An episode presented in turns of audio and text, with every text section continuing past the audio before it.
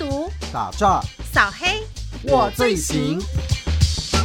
安居专案系列报道。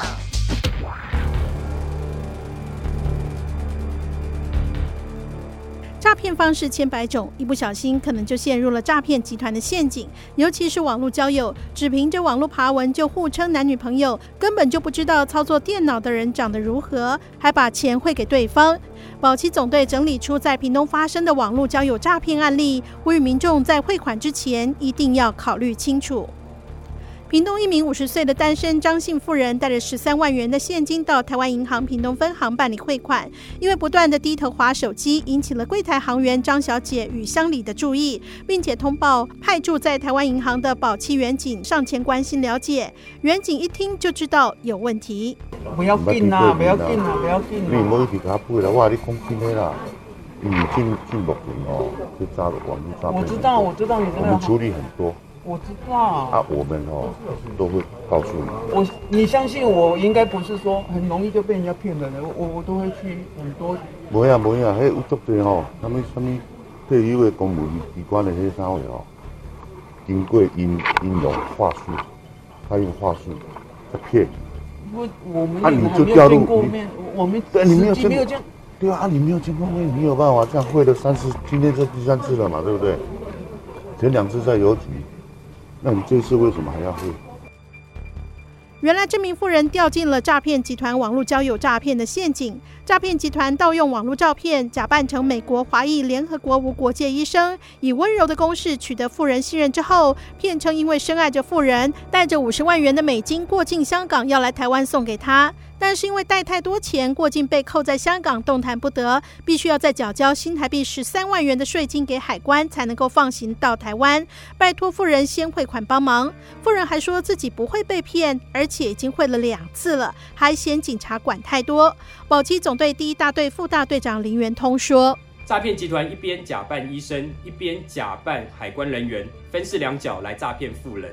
富人十分坚持要行员赶快把这个钱汇出去。”不断说之前已经汇过两次钱，不差这一次，抱怨我们警察管太多，为什么不让他汇款？我们不断拿出案例向富人劝说，这个绝对是诈骗的手法。我们已经处理太多相同的案件，绝对不能让你这样继续被骗下去。在我们一个多小时马拉松式的劝说下，富人才恍然大悟，这是一场假医生的网络交友诈骗。另外一个案例的苦主是屏东四十五岁的单身张姓妇人，她在网络上认识了韩国明星金财玉，对方声称在美国拍戏双脚受伤住院，但因为临时银行账户出了问题不能够提款，所以请妇人先汇款帮他代垫一下医药费，他才能够出院继续拍戏。夫人不疑有他，到台银屏东分行办理汇款一千元美金到诈骗集团所指定的账户。因为富人不断的低头划手机，神情有异，引起了台银行员的注意，还通报给派驻在台银的保期员警上前关心了解。是这个吗？这个这个也是吗？这个哦，对对对，这个也是。哇，很帅，很帅呢。嗯，他有演戏，但是他他现在还还有在演。这个应该还有在演。他最近双脚断了。这个。他就是盗用他的东西去跟你联络啊，确实有这个明星啊。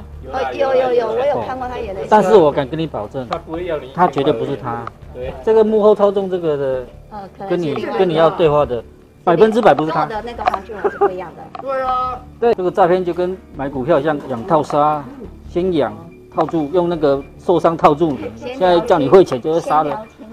对啊，对啊。如果就是这样子啊。先问一下周边的人，先问一下周边的人。哦，那我们还是不要会了，好不好？好好，没关系啊。哦，毕竟这个真的是 不合逻辑啦。当然不合逻辑，因为大明星受伤，身边一定会有经纪人陪同或者经纪公司出面，根本就不需要跟网友借钱来缴医药费。保期总队第一大队副大队长林元通说：“我们不断向富人劝说，这么有名的韩星不可能向粉丝借钱。”更不可能受伤住院而没有人照顾，这些根本就不合理。在我们与台银人员的不断劝说下，富人才恍然大悟，这是一场假冒韩国明星的网络交友诈骗。所幸第一次汇款就被我们拦阻了下来。十分感谢我们与台银人员的协助帮忙。保期总队也特别的呼吁，诈骗集团假冒韩国明星，在网络上以拍戏受伤或者银行账户出问题，拜托帮忙缴交医药费的方式来骗取民众汇款，所以请民众一定要特别的注意，以免受骗上当。安居专案系列报道由高雄分台记者宋玲采访直播。